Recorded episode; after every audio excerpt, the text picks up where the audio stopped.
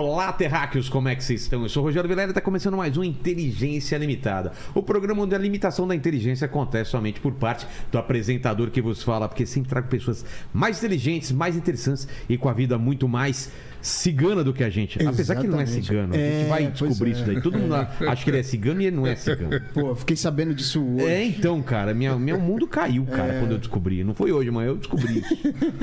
Incrível. É incrível. Como que o pessoal vai participar dessa live maravilhosa hoje? Então, hoje a gente vai dar oportunidade pra galera do Telegram, Os que são membros. os membros, né? Exato. E aí eles vão mandando as perguntas pra gente aqui. O mesmo esquema, mesmo. Torne-se membro, então, né? Torne-se membro. Aí, meu, é o mesmo esquema já tá fixado lá. Você pode participar com pergunta, comentário. Já aproveita, já dá like nesse vídeo. Isso. Já se inscreve no canal também pra você poder participar dessas A gente já teve um especiais. podcast antes de começar. É, Enquanto a gente exatamente. tava esperando aqui pra começar, já começamos Já o papo começamos o aqui. papo já, é. já tava dando risada e tudo mais Demais, aqui. demais. Daqui a pouco não tem história pra contar. Não, cara, o que você acha? é que você- 55 Isso é o que você pensa. 55 anos de, de carreira. carreira, só, só de de carreira. carreira, hein? Só de carreira. Só de carreira. Fora o resto. Imagine- O Paquito tem 21 anos de vida. Desses 21 anos, ele lembra de 5. É. Que ele é moleque. Não lembra nem que a máquina estava desligada. Nada. Exato. Então, agradecer demais sua presença aqui, Magal, mas eu sou um cara muito. é, como que eu falo? É, a palavra. É, interesseiro. Eu sempre peço meu presente antes. Você pode ter ido em algum Já lugar. é antes, É. Você vai em outro lugar, você ganha presente. Aqui você tem que dar o presente inútil pra mim. É, não, mas eu, quando faço aniversário, eu adoro ganhar presente, né? É. Confesso. Quero mandar, antes de qualquer coisa, um beijo muito grande para todo mundo que tá ligado na gente aí, interessado em saber mais alguma coisa do Sidney Magal. Ah, sempre que tem, tem né? tanta coisa da carreira para falar, né? Mas é, eu sempre fiz questão de ganhar presente, sempre. Então eu ligo para os amigos assim com um mês de antecedência e vou lembrando. Minha mulher disse, isso não é aniversário." elegante, isso não é elegante. Eu digo, que se dane. Eu quero é o presente, entendeu? Então todo mundo já chega com o presente na frente. Então não é a Boa. primeira vez que eu vou chegar com o presente na frente. O difícil foi quando realmente eu vi que tinha que ter alguma, alguma coisa que não me interessasse mais, que eu não quisesse mais. Você é um que eu acumulador? tivesse ganho muito. É mesmo, você junta e vai Ah, não. deixando as coisas. E adoro comprar, comprar, comprar, comprar, comprar, comprar. A minha casa é um brechó. Mas entre essas coisas, tem coisas, por exemplo, que eu procurei uma que você ia adorar. Eu ia ter pena até de dar para vocês aqui, que era uma carteira que jogaram no palco para mim há muitos Uma anos carteira? atrás. Uma carteira de doadora universal de sangue. Nossa! E eu não entendi, mas É. era óbvio que era meu sangue ferve por você. Ah, era essa E- relação. Era essa relação. E aí ela me mandou essa carteira e eu guardo com o maior carinho até hoje. Só que não sei mais aonde está, porque são muitas coisas guardadas. Tá no algumas meio- se perderam e tal. E essa que eu trouxe, eu fiquei na dúvida. Eu digo assim, gente, o que é uma coisa engraçada, uma história estranha por ter acontecido isso? Não é tão estranho. Eu vou contar a primeira história, Tá. fazer suspense. Tá. Não é tão estranho o objeto em si. O fato de uma fã ter me dado esse objeto há muitos anos atrás também não é estranho, porque as fãs sempre tiveram suas fantasias É. e tal, não sei o quê, e davam sempre alguma coisa para mim. E uma coisa que me bateu assim muito carinhosamente, que minha mulher nem curtiu muito, porque achava que era abuso da fã, foi uma cuequinha bonitinha, vermelha, chamativa, bem bonitinha, que eu naquela época com certeza cheguei a tentar usar, mas minha mulher não deixava. Ela Ah, dizia, é? não, isso não, pelo amor de Deus, tá de cuequinha vermelha e tal, não sei o quê. Bom, Mas há muito, tô te falando de muitos anos atrás.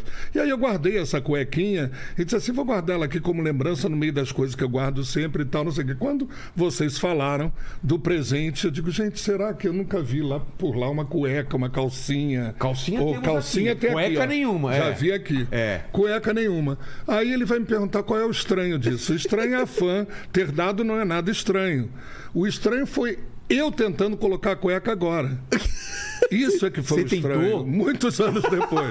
Eu parei na frente do espelho, fiquei umas duas horas rindo sozinho, que eu não sabia por onde rir, porque a cueca não cabia também, porque é uma cueca pequena. Ah, é? E eu engordei bastante, né? Eu já sou um homem de 72 anos. E aí tentei botar a cuequinha vermelha e ela não tinha jeito de entrar de jeito nenhum. E eu fiquei ridículo demais. Então eu digo assim: olha, para não ficar ridículo demais e para lembrar dessa história, tá limpinha, viu? Não Tá, se preocupe, dá- já dá foi pra ver. lavada É. várias vezes e tal. Aí eu Deixa eu trouxe colocar essa cuequinha. Aqui, ó, corta pra cá. Ela ó. pode ter até depois um autógrafo do Magal, se Eu quiser. prefiro, Pois prefiro, é, né? Pois é. Imagina a cueca do Magal aqui, o é né? louco. valor. Agora, a história ridícula fui eu me olhando no espelho, É, tentando- botar essa cuequinha, entendeu? Eu comprei uma vez, querendo fazer surpresa pra minha mulher, uma dessa que tem uma rena, uma, uma focinho de rena aqui na frente, escrito Feliz Natal. E aí imagina se teve algum tesão naquilo. Mas não, foi só risada, né? Eu ia, Muito eu ia te show. contar uma piada também, mas não me lembro da piada, que era uma história dessa, que o cara, a, a mulher, eu acho que vem, que Uh, desculpa. nada, é Bati saúde. aqui. Eu ia empurrar aqui o microfone. É. Vamos lá. É a mulher, eu acho que queria fazer um agrado pro marido também, se vestiu de Mulher Maravilha, ou se foi o, o inverso. Eu sei que. Ou foi Mulher Morcego. Acho foi- é, coisa, acho que foi não é? assim, E ele- aí o marido disse: Meu Deus, o que é isso? Mulher gato, É, ao invés de falar mulher gata, ele falou: O que é isso? Um morcego gigante dentro da minha casa.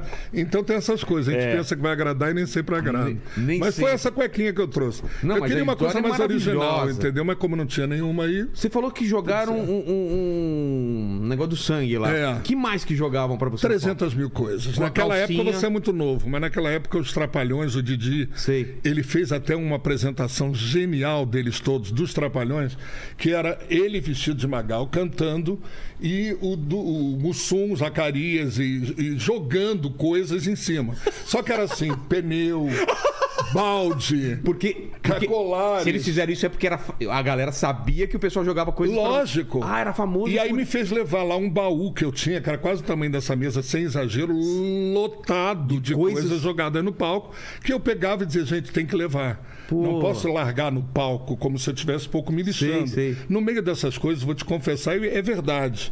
No meio dessas coisas tinha muita coisa de ouro naquela época. Sério? E eu fiz um cordão da grossura desse que eu estou usando aqui, de ouro derretido, só das coisas jogadas. Relógios, que pulseiras, legal. anéis e tudo mais. Então isso eu tenho como provar, porque saíram várias revistas mostrando Sei. o baú do Magal e tinham coisas absurdas também. Muitas calcinhas, muitas coisas que tiravam até na hora para jogar no palco. Mas- E eu dava beijinho e tudo. É mesmo? Mas não jogaram, tipo, perna mecânica, sabe aquelas coisas Não, assim? não, prótese. Não, não. Aí também não. Dentadura, né? Não, não. Aí, aí já seria pros trapalhões, não seria pra mim no calcinha palco. pra caramba, né? Calcinha, o Wanda era o rei da calcinha, É. eu era o príncipe só. Mas rolava muita coisa, jogavam tudo no palco, tudo, tudo, tudo no palco. E eu guardei durante muito tempo, depois foram estragando as coisas, eu pedi desculpa. Olha, gente, sinto muito, não dá pra guardar. Fotos absurdas. Fotos é, Absurdo. nudes na época? Nudes. Antes de ter nudes, né? Nudes. Teve uma que mandou que eu guardei durante muitos Ah, é? anos. Ela era bem avantajada e ela estava completamente nua e ela abriu as duas pernas, botou uma seta e disse: Você tá "É tudo brincando?" seu. É mesmo? Eu digo, meu Aquela Deus pose ginecológica. Aí eu digo, eu não sou obstetra, não, não tô- você vai parir, meu amor, o que, que é isso?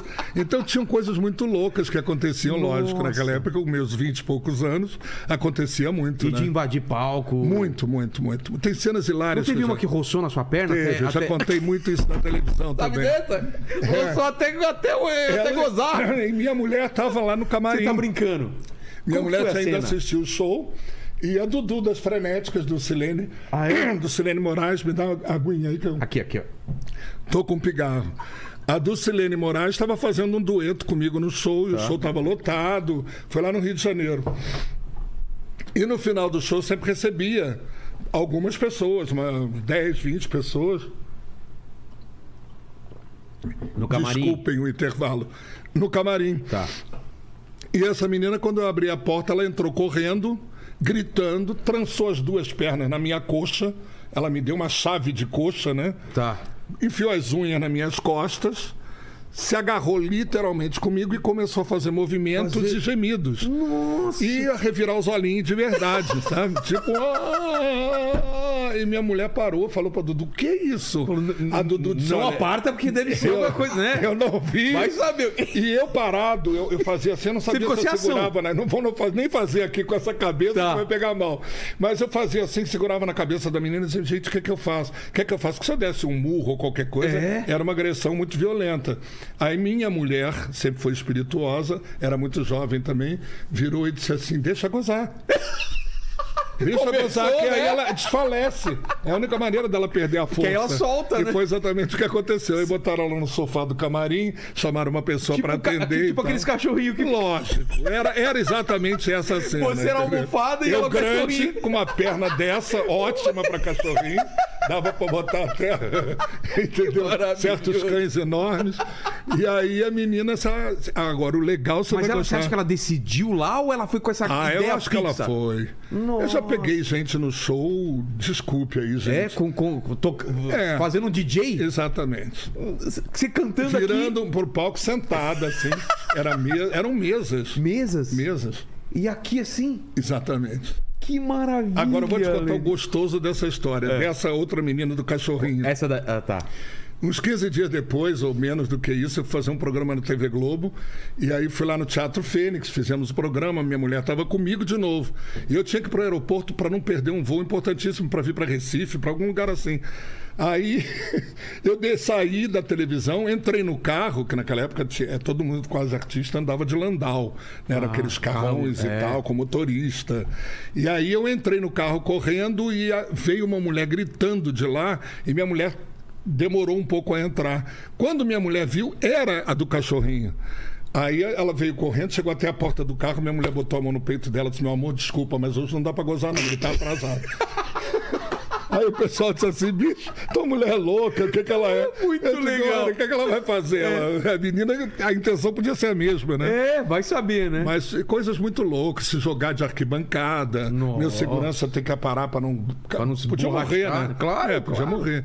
Então, sempre fizeram coisas muito loucas naquela época, mas não só comigo, com vários artistas. Ah, Tanto é que sim. Chacrinha se aproveitava muito disso na entrada dos programas ao vivo. Era uma loucura, porque o público ia espontaneamente e fazia o que queria. Então, não- era normal eu chegar no palco já rasgado. Quando eu entrava no meio da plateia, já arrancava uma manga, já arrancava. um- E o pessoal da imprensa dizia. Tá costurado só levemente para ser de propósito. Não era, não. Não era, não, era real. Era agressão, quase agressão, mas era carinho, né? O que, que a gente pode fazer? Que incrível, mas, mas isso, isso vamos, vamos falar. A gente, você falou de 50 anos de 55 anos de carreira. Você começa com quantos anos na Ah, eu, vida come- eu comecei literalmente, para mim, com 15 anos de idade. É? Porque eu já era de uma família um pouco artística, um pouco, mas muito importante. Minha mãe é prima irmã do Vinícius de Moraes. Nossa. Eu sou primo de segundo grau dele, portanto. O irmão da minha mãe foi cantor, foi ator de televisão durante muito tempo. Minha mãe cantava muito bem, mas não foi cantora de sucesso. E o tio da minha mãe foi compositor da Carmen Miranda. Então a família tinha pianistas, tinha um monte de gente ligado à música e tudo mais. Então eu comecei muito cedo em casa, assim, com a família, brincando e tal. Com mais ou menos 14, 15 anos, aí eu arrumei um empresário, minha família arrumou um empresário, e eu comecei a fazer apresentações em vários lugares, vários programas da época, cantando o repertório dos outros. Mas você fez aula de canto ou era uma eu coisa fiz natural? depois, eu Depois. fiz quatro ou cinco anos de aula de canto. Isso tudo, graças a Deus, está no meu livro, Sidney Magal, que eu trouxe até um Cadê, livro. cadê, cadê? Não trouxe dois, me perdoe, mas eu trouxe um livro e um DVD. Aí vocês saem na porrada Tá. e cada um fica com qual quer ficar. Que- E, e esse livro tem tudo isso, tem contando exatamente os programas de televisão. Quando a TV Globo inaugurou, cantei no primeiro programa da TV Sério? Globo em 1965. Eu tinha 15 anos. Mas não era conhecido. E levei bom tempo cantando em churrascarias, Mas já era boates, Sidney Magal? Não. Era- Aí vem outra história que está aqui no É. livro. Eu, quando eu tinha 20, 20 e poucos anos, 21, 20 anos, eu fui para a Europa com um grupo folclórico brasileiro de bailarinas brasileiras e precisavam de um cantor. E eu fui cantando MPB, música popular brasileira, samba, Sei. pagode não tinha na época, mas samba, samba canção, músicas românticas e tal, músicas brasileiras. E aí fui para lá e fiquei quase dois anos na Europa. E como a Itália era o lugar onde eu ia mais fazer as apresentações, um empresário italiano virou e disse Magalhães. Ah, era. Magalhães na Itália não pronuncia por causa do LH. Maga- Como que eles É falavam? meu sobrenome, Magalhães. Mas eles falavam. Magalhães. Magalhães. é. Magalhães. E aí ele disse: Isso é horrível, não tem condição. Sidney, tudo bem. Agora, Magalhães, Magalhães, todo mundo vai atrapalhar. No mundo inteiro. Aí ele disse: Vamos cortar esse nome aí, vamos deixar Magal, que aí na China, na Índia, na Rússia, em qualquer lugar vão pronunciar o teu nome com facilidade. E foi ali que nasceu o Magal. E bem melhor mesmo. Sidney Magal, não, pra olha, mim foi maravilhoso. sonoro, Pra né? mim É. foi maravilhoso. Quando eu cheguei no Brasil, voltei a cantar em boates, churrascarias e tal, já com o nome de Sidney Magal. Mas sem ser conhecido, porque só em 76 é que eu gravei o primeiro compacto, uma música polêmica, que hoje em dia é polêmica. Se na te época, pega o conto, te mato, né? na época não era De quem polêmica. que era? De quem é a música? É uma versão, o cantor original é Cacho Castanha. É? É um cantor argentino. A versão original, quer dizer, o, o- em espanhol. Em espanhol. E a versão feita aqui no Brasil foi feita, se eu não me engano, pelo Sebastião Ferreira. Ou, ou Tab- eu tenho uma memória boa, Tavito, Tablito, uma coisa assim Sim. que eram as pessoas da época. E aí gravei essa música e ela foi a primeira polêmica no sentido de ah, uma música cafona, uma música é, brega, uma música passional e blá, blá, blá, blá. E aí eu comecei a fazer televisão, Silvio Santos, Raul Gil, Bolinha. Te pego com outro. Te mato, te mando algumas flores e depois depois escapo. escapo. É. Virou música de carnaval, marchinha de carnaval. eu e lembro tudo. que eu era criança e, e a gente cantava. assim, É, você nem fi- pensava direito sobre a, a, a- a- Exatamente. O, o teor da música. Era uma coisa meio Exatamente, engraçada. Né? Exatamente. Aí hoje em dia, o que, que acontece? É. Eu não canto mais nos shows, explico às pessoas por quê. Porque eu recebi pela internet uma mensagem com uma foto hiper desagradável de uma mulher morta Nossa. e o agradecimento a mim pela música Se Te Agarro com Outro Te Mato.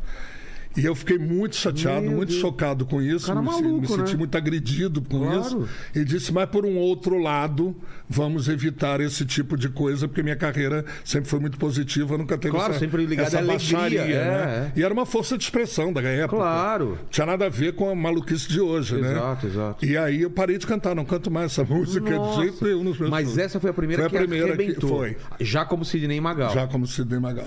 Antes disso, eu gravei um compacto É. na CBS em 1970, porque eu fui para a Europa em 72. Eu gravei um compacto cantando uma versão do Love Story, da música História de Amor.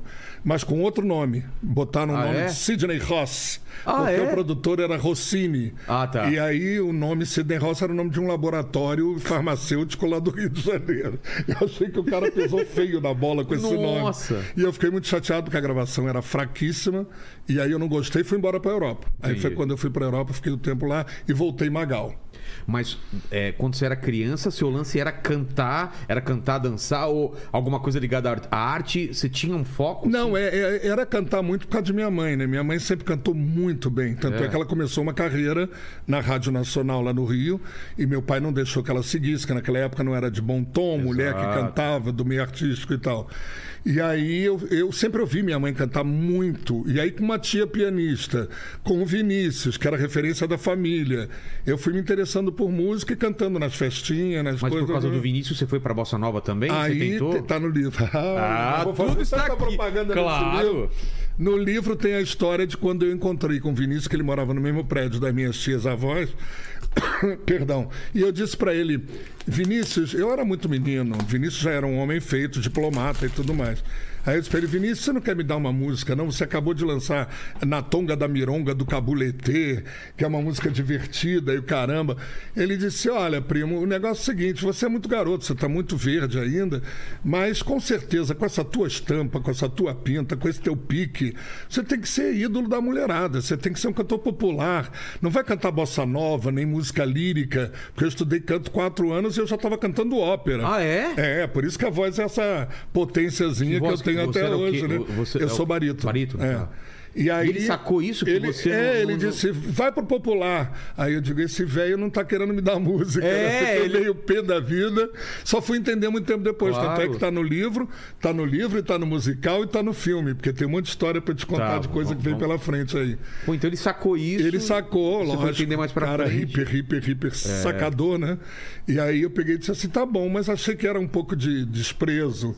Depois é que eu fui entender que ele tinha razão, que eu tinha que partir pro popular. Aí, quando me ofereceram mais na frente, na volta da Europa, para gravar o City Agarro, eu digo é a oportunidade que eu tenho de entrar na música popular. Mas, mas você não chegou a gravar Bossa Nova? Não, não. Ah, não, já foi eu direto. gravei muitos anos depois só o Minha Namorada em homenagem a Vinícius, Tá. né? E só num disco meu, um arranjo lindo do Lincoln Olivetti, um arranjo deslumbrante, mas sempre com o receio de parecer que eu estava querendo trilhar um outro caminho, Entendi. já que o meu caminho estava dando tanto certo. Né? Mas falou de preconceito. É, existia naquela época um preconceito à música romântica, como música brega? Como que era que você falou? que Não, música brega sim. Tinha- né? Mas quem que era os ícones da música brega na época? Ah, né, os- quase que os, que você também deve conhecer. Na época, além de Roberto Carlos, que era considerado música brega. Ah, é? Roberto Carlos É, também? Considerado música brega também. José Augusto, Ah, tá. Peninha, eh, Fernando Mendes, Odair José, tem uma Que fazia um tonelada sucesso de gente. absurdo. Fazia um puta... um tremendo sucesso. Pode falar puta aqui, aqui é tranquilo. Um tremendo sucesso. Pensei que minha neta estava embaixo da mesa.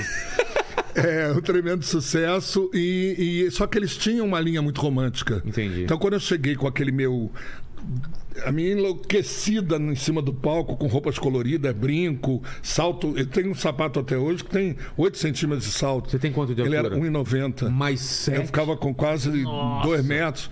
E aí era muito colorido, muito extravagante e tal. Então isso chamou muita atenção. Tanto é que a a pessoa que eu mais me identifico no meio artístico começou quase na mesma época, é o Ney Mato Grosso. Exato, Que né? veio com um tipo que ficou marcado para sempre. É. E eu, graças a Deus, também fiquei marcado sem saber, mas fiquei marcado para sempre graças àquela escola da noite e da Europa, que eu também já falei sobre isso. Entendi. Porque nessa, você, na, na noite você, você tem que se destacar também pelo visual, pela Lógico, performance. lógico. Porque tá todo mundo lá bebendo e tal. Você tem que- Churrascaria. É, exato, exato. Churrascaria tem história engraçada Ah, é? também. É. Eu, quando eu comecei a cantar na churrascaria, eu falo, isso até nos meus shows de hoje eu falo. Eu digo, gente, eu vi que eu estava cre- crescendo na minha profissão, porque antes aparecia no jornal a propaganda churrascaria Rincão Gaúcho, picanha, maminha, alcatra, linguiça e Sidney Magal. lá no Aí, depois de alguns meses, o cara botou: não percam aqui no Rincão, Sidney Magal, picanha, maminha, alcatra. Você passou, Aí eu digo, ó, foi bicho, lá pra, foi pra cima da ter picanha. sucesso. entendeu? vai rolar, vai Que rolar. maravilha! Mas, Magal, depois do, do Se Te Pegam com Outro, Aham. foi um compacto isso? Foi. Compacto, para o pessoal entender, era um disco que de um lado tinha uma música, Uma do outro música era do outra. outra, outra música. E a outra música era, era Ah, qual? é, você e- parece até que ele está sabendo as coisas que eu tenho aqui na minha cabeça. O outro lado foi um teste que eu fiz para a gravadora, que era a Polydor na época, Sei. uma música do Cat Stevens chamada Oh Very Young. Só que a versão da música Oh Very Young, e era Oh Velho Sonho o nome da música. E eu fiz isso como, como simplesmente como um teste para ver se minha voz estava legal, gravada e tal. Na hora que encontraram o City Agarro, eles viram que iam trabalhar o City Agarro. E aí no lado B podia ser qualquer música mais fraca. Que vendia era a música principal. É, e aí eles colocaram Oh Very Young, que é o velho sonho, que até hoje ninguém me viu cantando, porque nunca viraram o disco. O Tocaram até, É, até gastar. ficaram com pra- o Agarro mesmo. E, e depois desse sucesso, qual foi? Você girou já Depois- os programas com, esse, com essa Já, música? já. E aí aconteceu uma coisa incrível. Não sei se eu tenho tempo para falar tanta coisa que eu fica falo, né? tranquilo, fica tranquilo. É, é- uma coisa incrível que eu acho que foi importante pra caramba, que quando a música foi mostrada só o disco, porque tinham divulgadores das gravadoras que iam nas rádios mostrando as músicas e tal. Nós só íamos pessoalmente, presencialmente, quando éramos famosos. E eu estava iniciando. Então, quando eles levaram meu disco para todas as rádios, a maioria das rádios, e principalmente televisão, TV Globo, principalmente, viraram a cara, tipo, se te agarra quando te mata, é de muito mau gosto, Ah, é muito é? cafona, é muito passional, brega demais, não tem espaço para isso. Aí a gravadora deu uma esfriada, disse, bicho, eu acho que nós erramos ou com o cara ou com a música. Aí entrou na minha vida o Robert Live, que é o autor, inclusive, de Sandra Rosa Madalena, que foi meu produtor durante quatro anos. Tá. O Live entrou na minha vida porque ele era da gravadora, ele disse, eu quero trabalhar com esse cara. Um produtor faz o que na, na gravadora? É ele que normalmente te induz ou te leva ao repertório, Entendi. te mostra repertório de pessoas. É ele que fica no estúdio, inclusive, é, Como fazendo. eles. É, como ele. Mas também Mas fica nos- convida os outros músicos ou não? Ele que convida, ele que fala com a gravadora, os músicos que participam vão todos contratados, obviamente, pela gravadora. Isso na minha época, porque hoje em dia, com o computador na frente, você faz, É, faz uma com- orquestra. Exato. Mas lá eu tinha, às vezes, 8, 10 violinos, metais, Nossa. tudo no estúdio gravando. E o produtor é para isso. E ele assiste a tudo, a todas as gravações, tem que ser um cara que entenda muito de música. E depois o artista aí vai e bota a voz. Bota o fone. E aí bota a voz em cima daquela grande orquestra que foi feita. O produtor faz isso tudo, ele é o responsável por tudo isso. E o Roberto Live foi esse cara na minha vida. Foi o cara que sacou qual era o repertório que eu deveria O que fazer. ele falou contigo? Não, foi quando ele me viu cantando numa boate lá na Barra da Tijuca e ele disse assim: Cara, você tem um visual e uma maneira de cantar incrível que lembra muito um artista argentino chamado Sandro. Aí eu, eu não conhecia, nem ninguém no Brasil conhecia o Sandro. Aí eu peguei e disse: Porra, legal, quero ouvir o repertório. Aí ele me mostrou o Tenho. A música Tenho, que eu gravei, que a versão é minha. Me mostrou que era Abraçar-me a Teus Pés e mais uns três sucessos desse cantor. E nós gravamos a versão. E imediatamente ele disse: agora você tem que ir para televisão. Não adianta ir para a rádio. Gravou Tenho e gravou. Ele gravou Tenho. Ele, não, o Você. Cite Agarro foi gravado por ele também. Ah, também Meu Sangue ele. Ferve, Sandra Rosa, Ah, todos esses. tá. Só que ele teve a ideia de gravar essas músicas do argentino. Entendi. Tanto é que eu te falei que Cite Agarro é de Cátio Castanha, É. que também é um outro argentino. Então ele foi pegando os artistas latinos, foi fazendo versões e disse: vamos botar o homem na televisão, porque esse é um homem de televisão. Aí levou para Silvio Santos, Silvio Santos se apaixonou, disse: bota nos galãs cantam e dançam, bota no qual é a música, bota em tudo, porque esse cara, quando entra, é um furacão. E aí a Globo, quando viu tudo ah, é? isso O- o- acontecendo. O, Silvio Santos já, já Ah, sacou tô- de cara. Raul Gil foi praticamente o primeiro programa também que eu fui fazer. É? Que ele, porra, esse cara é demais, esse cara dança, esse cara, né? E aí a Globo foi crescendo o olho, porque eu comecei a ser muito falado. E aí me chamaram para fazer um Globo de Ouro, para defender a música Se Te Agarro Quando Te Mato. Sim. E aí eu fui fazer o Globo de Ouro e nesse dia o jornal o Globo estava presente, que era o jornal de maior circulação no país. E aí estava presente, fez uma página inteira no segundo caderno dizendo o texto era esse: é, quem surge no palco é um avião. É um bólido? É o super-homem? Não, é Sidney Magal. A nova sensação da, da Sério? mulherada. é. Abertura do E Super-Homem. aí foi a, entendeu? A, a explosão, vamos dizer, da primeira música, por causa do visual. O Que ano- Livre que ano- acertou que tinha ano foi isso? Sete e meia. Sete e meia. É. Caramba. Foi o ano do City H. E Depois aí- veio Meu Sangue Ferve em 77, foi Sandra si- Roda em o próximo, o 78. próximo sucesso foi, foi o Meu Sangue Foi Meu. Sangue Ferve. Que Que, também- fez mais sucesso do que todas as outras. Com certeza, com E certeza. depois Sandra Rosa em 78. Mas o Sandra Rosa hoje talvez seja a música mais É associada. ali o Meu Sangue. É, os dois, né? E o Meu Sangue vendeu mais disco até do que Sandra Rosa. né? Sério? É. Qu- Quais são os números da época, você sabe? Eram, é, Que era diferente, Olha, né? eu vou te confessar uma coisa que eu nunca tive vergonha de falar, não. Eu nunca fui um cara que, onde gravadoras tinham grandes interesses, porque eu era um grande cara de show e de palco, mas não era um grande cara de, de vendagem. Ah, então, enquanto, por exemplo, eu ganhei de 400 e poucas mil cópias, já era disco de ouro, quase de platina, não sei o que, não sei o que lá. Na época, depois o disco de ouro virou 50 É, mil. E, reduziu. enfim. E aí, na época, eu cheguei a vender do meu Sangue Ferve da Sandra Rosa mais de 400 mil cópias. Mas tinha gente tipo a GP, Sei. que cantava samba, que vendia um milhão. Ah, tinha a Rita tá. Lee, que vendia um milhão e meio. Tinha, entendeu? Então, não eram vendagens tão expressivas a ponto das gravadoras terem grandes interesses. Entendi. E apesar disso, eu fiquei 10 anos na Poligram, depois fiquei mais 4 na Som Livre, depois fiquei mais 3 no Porque, onde. claro, que era um negócio fantástico pra ele. é, e eles queriam aproveitar, obviamente, o artista que chamava muita atenção para os produtos e para a gravadora, né? Mas nesse momento você ganha dinheiro, começa a ganhar dinheiro bas- Com show. Com shows, né? É, que foi como sempre, qualquer É. artista no Brasil ganha dinheiro. Ah, é? É, a gravadora nunca deu dinheiro para artista nenhum, não sei o que, que eles faziam, mas o disco nunca foi, nu- nunca foi numerado, É, como o Lobão sabe. fala, né? Exato? Então você tinha ali um 400 mil cópias, eu posso ter vendido um milhão de cópias. Exato, vai saber. Não saber nunca, né? É. Então a gente ganhava um dinheiro bom, mas era um dinheiro relativo, até de execução. Shows é que sempre me deram muito dinheiro e eu nunca deixei de fazer nesses 55 anos shows. E como Então- você fazia nesse começo? Você fazia shows em, em que tipo de lugar? Em, Pô, todos os clubes possíveis Clubes, e imagináveis do Brasil. rodo- começou a rodar pra cá. No comecinho cantei muitos circos. é mesmo? circos aqui em São Paulo, então tinha uma- tinha uns 10 circos maravilhosos, que é uma boa experiência, porque é um público muito humilde, muito verdadeiro. O circo tem poucas condições de te apresentar, e você vai para aquela arena, faz o show e o público delira, e você sai dali super feliz. Naquela época, os artistas populares faziam muito circo, e eu fiz muito circo também. E depois fiz muitos clubes, e depois comecei a fazer exposições agropecuárias, e blá, blá, blá, e aí a coisa foi crescendo de público, né?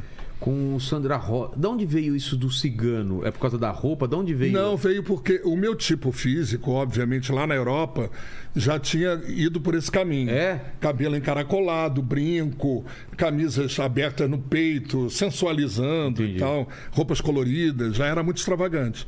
Então, quando o Liv entrou na minha vida, que ele era genial, o cara faleceu Ele ano passado, só- É. inclusive. Quando ele entrou na minha vida, ele foi muito por esse lado. E foi ele que compôs Sandra Rosa. Porque ele disse: bicho, você tem uma coisa cigana em você que é muito forte. E eu tenho certeza que uma música que foque nisso vai dar certo. Aí ele compôs, pegou três nomes muito famosos no Brasil: Sandra, Rosa e Madalena. Nomes, Ah, foi assim Nomes que- femininos. Então não é baseada em uma nem mulher. nenhuma cigana. Olha só. Hoje em dia eu eu conheço. achava que era, que Não. era uma Sandra Rosa, Não, mas não, não, não. achava? Também pensava que era uma. uma E hoje em uma dia eu conheço cinco mulheres com o nome Sandra Rosa Madalena. Claro, com certeza, que né? as mães botaram É. etc. Mas era isso, se aproveitando de nomes muito populares, e ele fez a música com o maestro Nossa, que uruguaio. genial. Sandra Rosa Madalena. Ele pegou os nomes mais populares. É. E aí fez, e aí criou-se um mistério em torno disso, que o Newton Travesso, que é um grande diretor, Sei. famosíssimo até hoje na televisão, não sei se já se aposentou, o Newton me convidou para fazer um fantástico no acampamento cigano, que é o que é mais, foi mais exibido em todos os lugares, video show e tal. Eu pulando a fogueira no acampamento cigano com as ciganas em volta. E aí criou-se essa coisa do cigano, onde Sei. você quer chegar, que as próprias tribos, as pessoas em São Paulo, muito no interior, que tem muitos grupos ciganos, iam para o show e falavam em dialeto comigo. Eu dizia, gente, eu não, eu não sei falar dialeto. Mas você não tem parentesco? Eu digo, tenho, mas é muito distante. Porque eu fui descobrir um tataravô que era cigano, que- eu- mas eu não tive convivência nenhuma, né? E aí criou-se essa loucura em torno do Magal o cigano. E aí, por causa da Sandra Rosa Madalena. O Gypsy King teve no Rio de Janeiro, foi fazer o Maracanãzinho, eu fui assistir o show. Quando eu entrei no Maracanãzinho, eu fui ovacionado. Aí os caras do Gypsy King disseram: quem entrou aí? Porque eles não sabiam quem era. Ah, é o cara que é o símbolo dos ciganos no Brasil. Ah, então chama ele para cantar com a gente amanhã no espetáculo de amanhã. Só que eu fiquei com vergonha e não fui. Eu disse, não, porque eu, eu achava que eu não estava à altura ainda Ah. dos caras, entendeu? Poxa. É, eu estava fazendo sucesso, mas Ia não tinha a um- experiência ia de ser um hoje. encontro maravilhoso. É, aí eu peguei e disse, não, não, não vou não, não vou não, que pode ser um vexame, aquelas coisas tipo, né?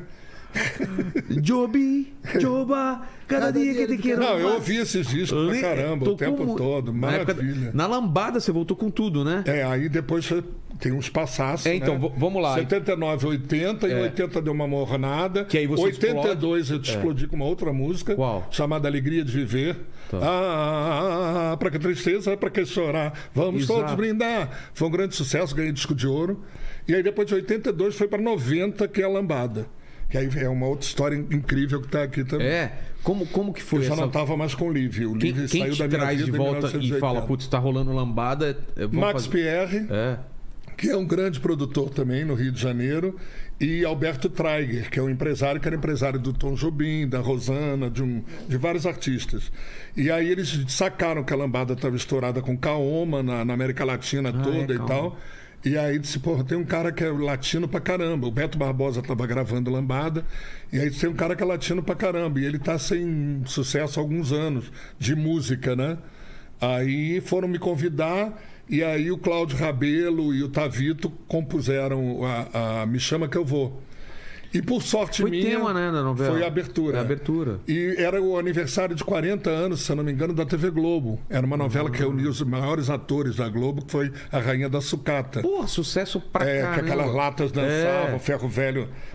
Aí eles levaram para uma audição com Boni, com todo mundo. Os caras enlouqueceram com a música. E disseram, mas essa voz é conhecida, olha como esse, esse nosso planeta é louco, É. né?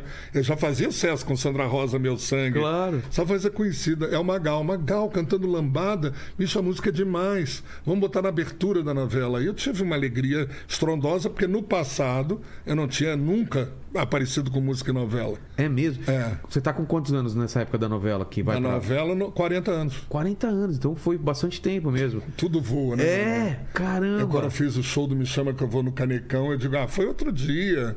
Que outro dia? Aí você começa a lembrar no... Nada, mas não é outro dia. 32 anos já se passaram. Mas, Magal, quando você faz sucesso, garotão, subiu a cabeça ou você tinha... Nunca. Era senta... É mesmo? Nunca, nunca. Tanto Você é era que- solteiro nessa Eu era solteiro, era isso. Menino, ele está Então. conduzindo maravilhosamente bem. Porque aí você está puxando para o que aconteceu realmente. Ah, é? O Livre se afastou da minha vida, o meu empresário, Tá. porque ele queria uma carreira internacional. Ele queria fazer de mim um Rick Martin, que um- o Rick o Martin não era na Ah, época. o Rick do- Martin, é, É, não era bem sucesso. depois, ele é. era garoto, o Rick Exato. Martin. Cheguei a encontrar com ele várias vezes aqui no Brasil, divulgando, ele e Luiz Miguel. Ah, é? Divulgando menudos, divulgando essas coisas todas. E aí o Liv queria uma carreira internacional para mim. E foi quando encontrei minha mulher. Como você Conheci conhece ela? Magali. Aí, história é longa, só não posso chorar, né? Porque sempre que eu conto essa história eu choro. Tanto é que virou filme, né? Longa-metragem, vai estrear ano que vem. É mesmo? É, e o título do filme é Meu Sangue Ferve por Você. O- Já, foi, já terminaram as Sério? filmagens, Já. Pô, que bom. Todo musical, é um musical. E os atores, eu tenho que falar deles, Giovana Cordeiro faz o papel da minha mulher e o Felipe Bragança faz o papel do Magal, que é um ator novo, muito Tá. jovem, para me representar, obviamente, naquela época.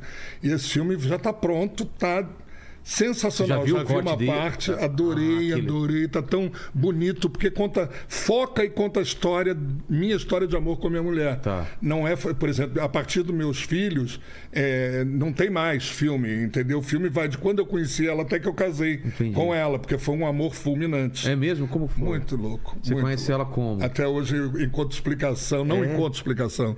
Você tinha eu fui fazer, anos? eu tinha 29. Tá. E ela tinha 16. e aí eu fui fazer um programa de televisão lá em Salvador. E aí tinham 40 e poucas ou 50 e poucas meninas que eram candidatas a mais bela estudante da Bahia. E ela estava no meio e era disparada a mais bela de todas, sem dúvida nenhuma. É óbvio, né? Sem dúvida nenhuma. Mas fala o que agora, né? Não, mas era, mas Era mesmo? Era, era mesmo e eu tenho as provas disso. Ela só não foi modelo e atriz porque não quis. Desistiu de tudo para ficar comigo. Mas aí nós estamos casados há 42 anos. Nossa. E, e é o grande amor da minha vida, forever. Só que isso aconteceu, por isso virou filme, quando eu, nesse dia que a conheci, eu virei para o rapaz da gravadora e disse assim: aquela menina ali de, de azul que está no meio daquele grupo, dá para eu conversar com ela?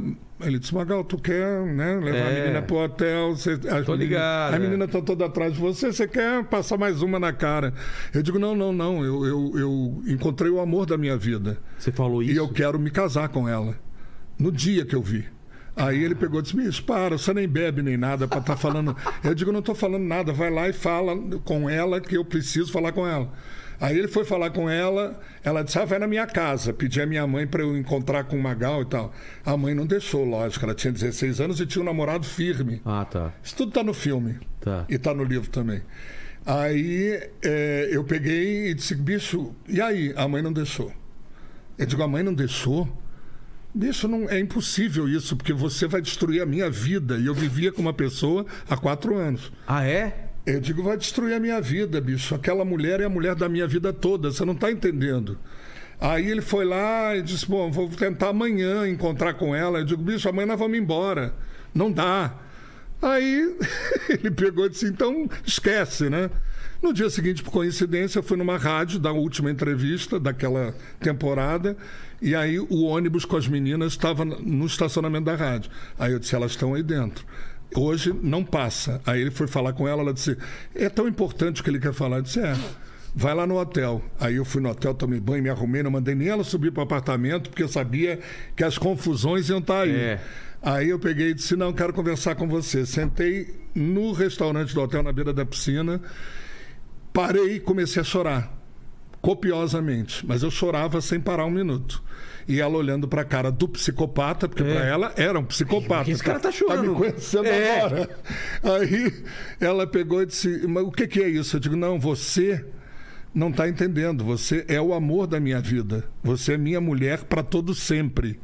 Eu já te amo como nunca amei ninguém toda a minha vida. Ela disse, mas você me viu ontem lá no concurso, você nem conversou comigo. Eu digo, não quero saber de nada. E chorava, chorava, chorava, chorava.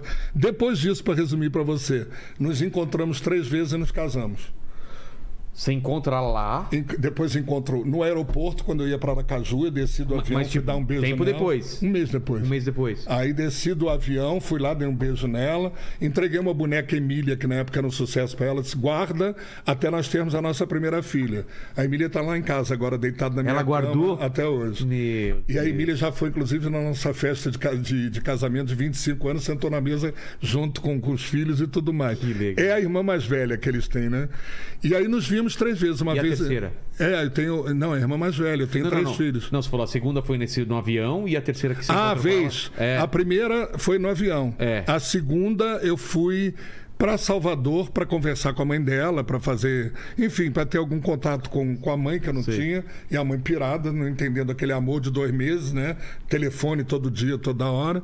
E aí uma terceira vez ela foi também para Aracaju, só que eu tive que viajar no mesmo dia, ela voltou para Salvador, nós não podemos nem ficar juntos, porque eu também não queria nada com ela, eu queria provar a ela que ela era minha mulher. Entendeu? Bicho. E isso ficou provado, porque três, essas três vezes, na quarta ela foi com a mãe para o Rio.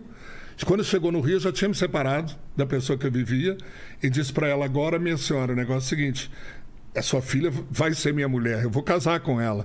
Aí ela, com 16 anos, disse: Não, mas eu não quero casar agora, não. Aí eu digo: Sim, mas e aí?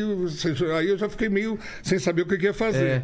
Aí a mãe dela disse- ou parou, era muito espiritualizada a mãe dela. Ela parou e disse assim: Olha, eu tenho certeza absoluta que ela vai ser muito feliz. Para mim, vocês já estão casados, podem ir para o quarto de vocês e ficar à vontade. Sério? Porque eu já sei com quem a minha filha vai viver pro resto da vida.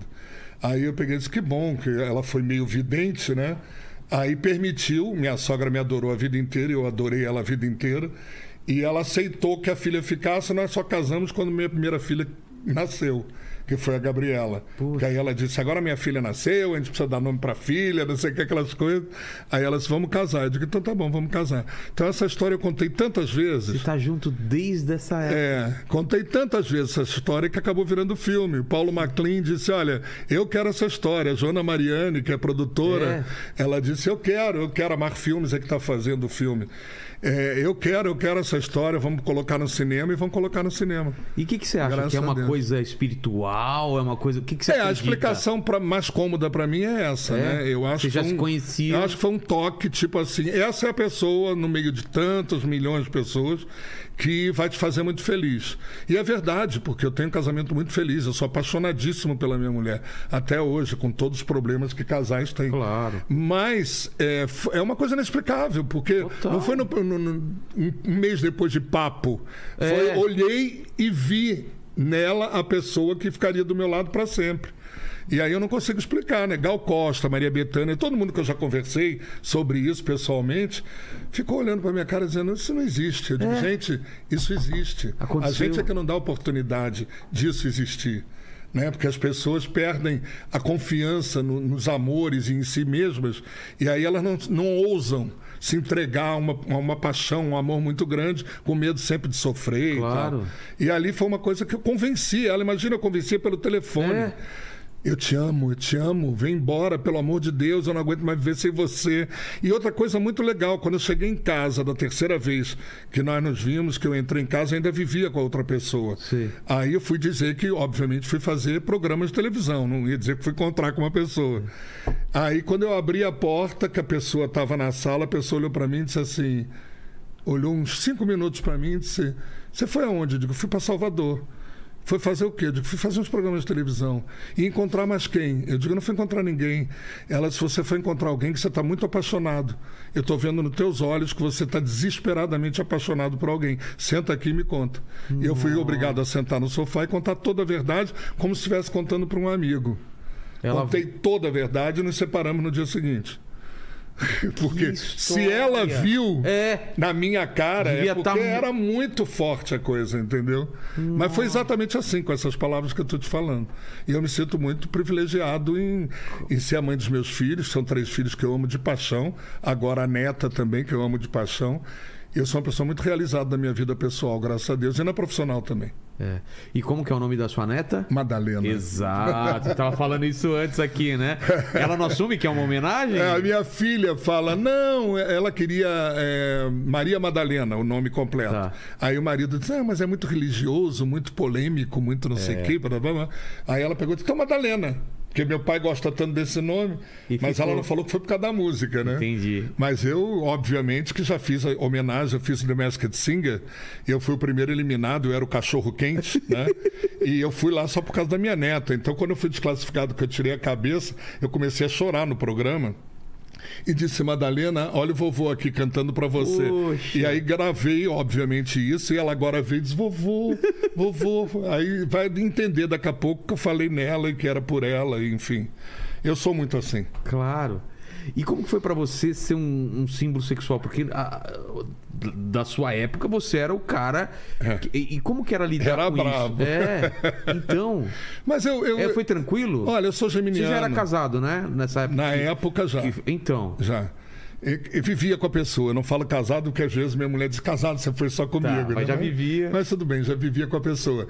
E sempre mesmo com a outra pessoa, vivendo com a outra pessoa, eu sempre tive muita consciência e amadurecimento, acho que suficiente, como homem, como artista, para primeiro saber que eu tinha que separar. Entendi. E, e foi muito bem separado. O meu documentário, que também vai começar breve na Netflix, que já está feito. Como chama? É, todos os, os nomes são muito criativos. Me chama que eu vou. é, o nome do, é o nome do documentário. Tá. Mas foi a Joana Mariani que fez. Ele já ganhou o troféu de melhor montagem no Kikito, Kikito de Ouro lá em Gramado. E vai pro Netflix? Ele vai para Netflix Pô, daqui a alguns meses. É um documentário onde aparece tudo isso quase que tem no livro. Tá. É, eu falando, minha mulher, filhos e tal, blá blá blá. E, e aí, por que, que eu falei isso? Que eu vou me do sex symbol e tal, de de Isso, nunca te, te- isso. Então eu, eu tinha. é, o, o documentário era isso que eu queria falar. Ah, tá. O título me chama que eu vou falar assim: um documentário de Sidney Magal Lhães. Ah, Ela colocou no título. Seria porque- Magal Lhães depois? Lhães. Tá. Porque há uma diferença entre o homem e o artista. Entendi. Eu sempre fiz questão de deixar isso bem claro.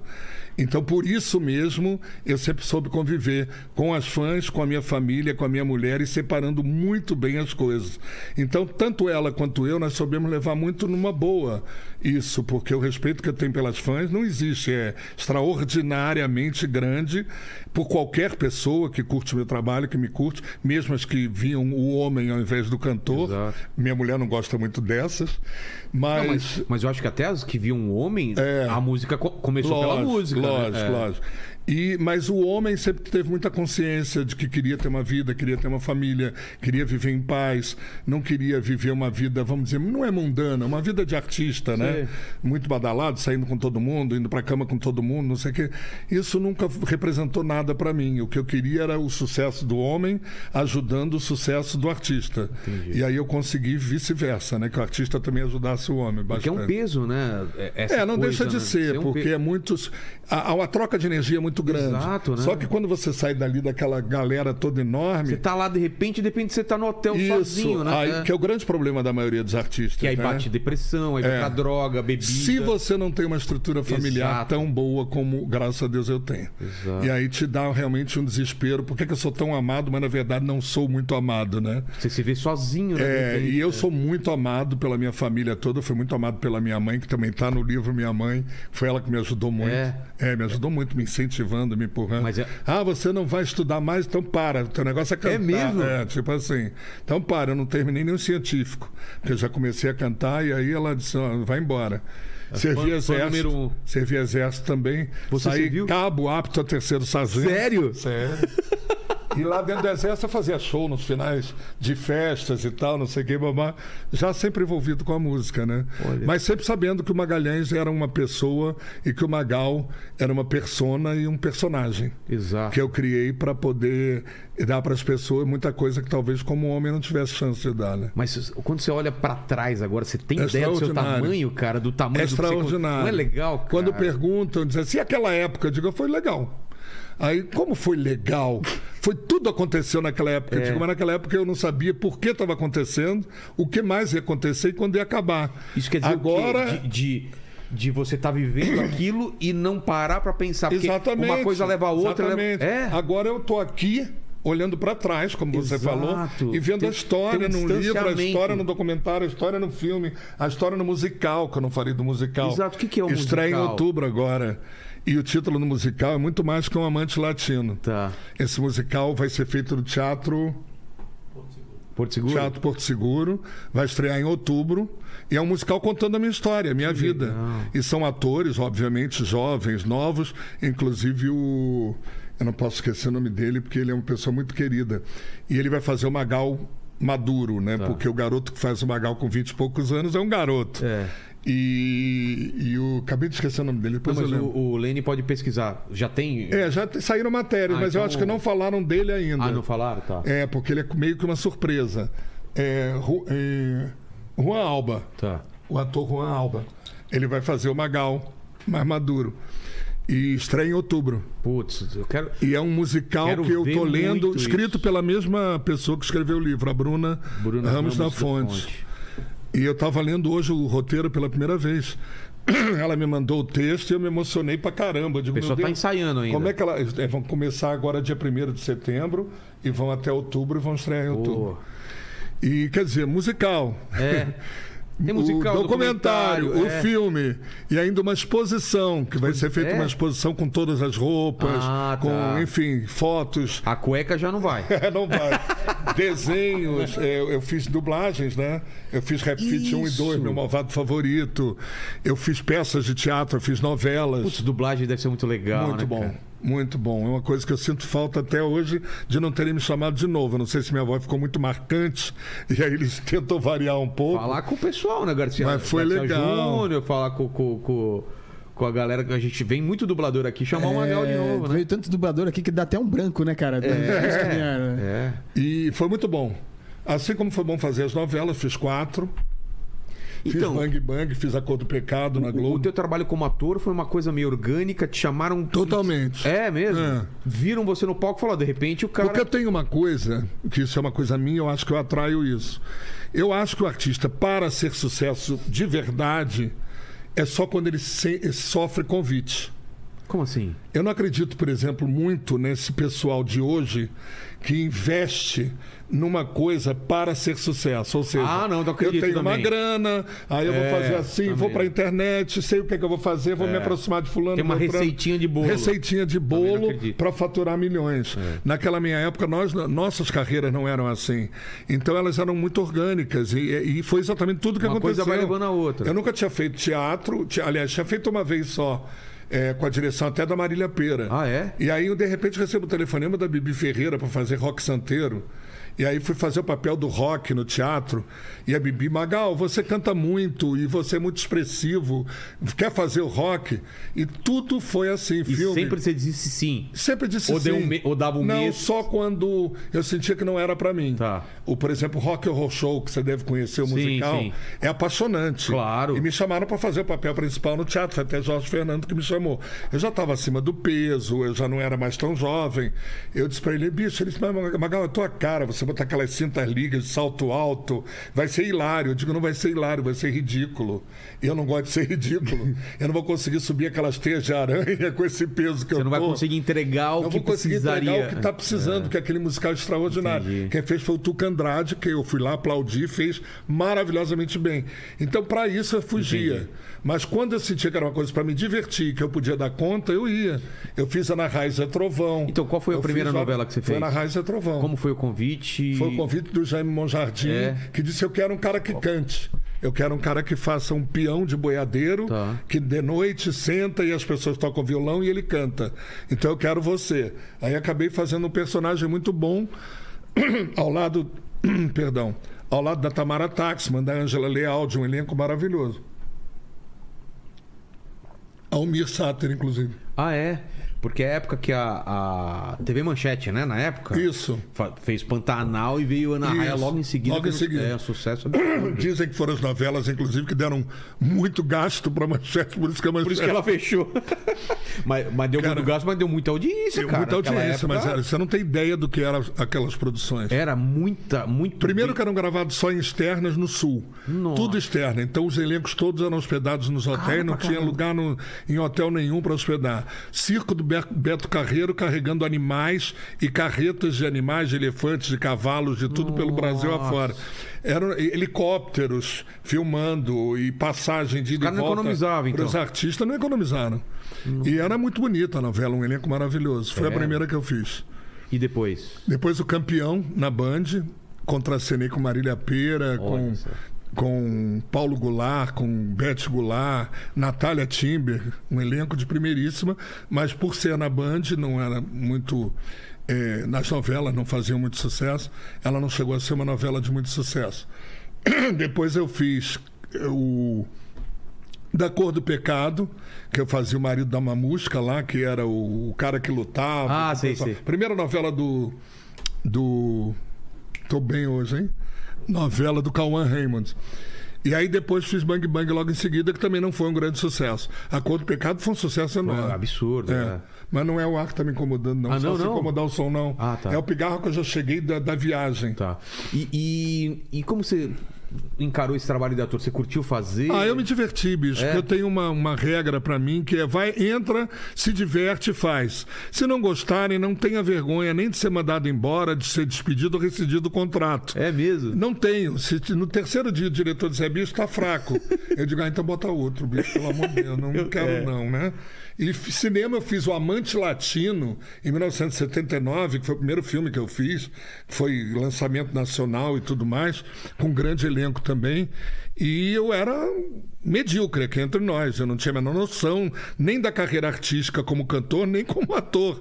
Então eu me vejo hoje em dia no filme, que ele de vez em quando passa no Canal Brasil e tal, eu fico me acabando de rir. Eu digo, gente, como eu era ridículo.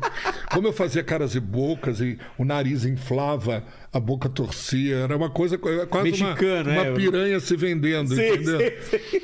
Aí eu digo, gente, eu era muito over de ver naquela época, né? Mas naquela época quase todo mundo era over pra É, caramba. total. E aí eu fiz o Amante Latino, depois fiz Caminho nas Nuvens, do, do Vicente Amorim. Esse foi um papel sério, muito importante, eu adorei fazer. Que é Foi daquela história da, da família da vindo família de, bicicleta. Putz, que legal esse Isso. filme, cara. E a minha participação foi muito legal. Era um cara que era trambiqueiro, falava meio espanhol, chegava em Porto Seguro, pintava as pessoas pobres de índio para dizer que eram índios verdadeiros. e aí o personagem foi muito legal. Depois andei fazendo, e aí tem mais uma participação, eu, pelo menos que eu tenho conta, uns 12 ou 15 filmes. É. Só que algumas participações mais menores, né? Claro, claro. Na verdade. E aquela história, a gente tava lembrando antes de começar aqui do, do, de você ser pai do, Ceará, do. do- É, aquilo que ali foi uma ideia, história? lógico, do Emílio, daquele louco, Do daquelas Pânico, né? pessoas todas. E aí disseram, você topa? Eu digo, eu topo, porque eu já jurava que ia ser só ali, né? Aí fomos e ele contou uma história. Lógico que quando ele apresentou a mãe do Ceará, com um pano na cabeça, falando lá do Nordeste, meu filho, meu filho, você não sabe quem é seu pai. E não sei o que. Aquilo, muita gente deve ter sacado que era uma babaquice. Mas eu, eu te falo, a galera acredita. Até Acredita, Hoje. É. entendeu? E aí, quando entrou, vou te apresentar teu pai, porque nós fomos descobrir e descobrimos. Seu pai é Sidney Magal. Aí todo mundo aplaudiu, aí o Ceará botou a mão na cara. Meu Deus, meu Deus, Magal, eu adoro você.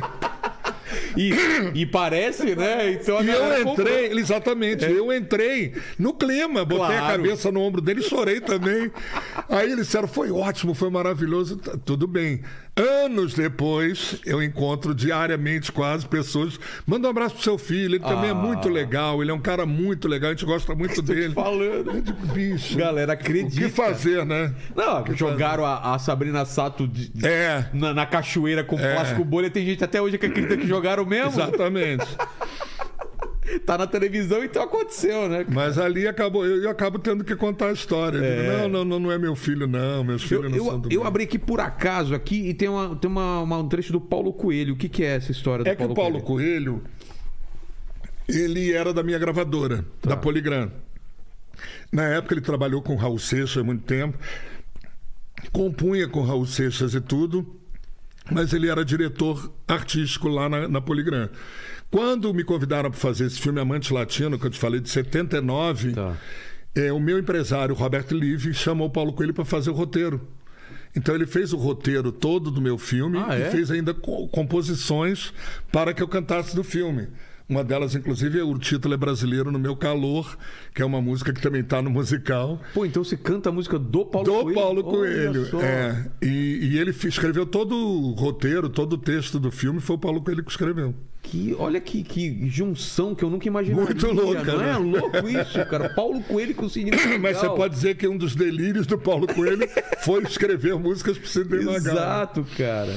Manda aí, Lene. Tem perguntas aí?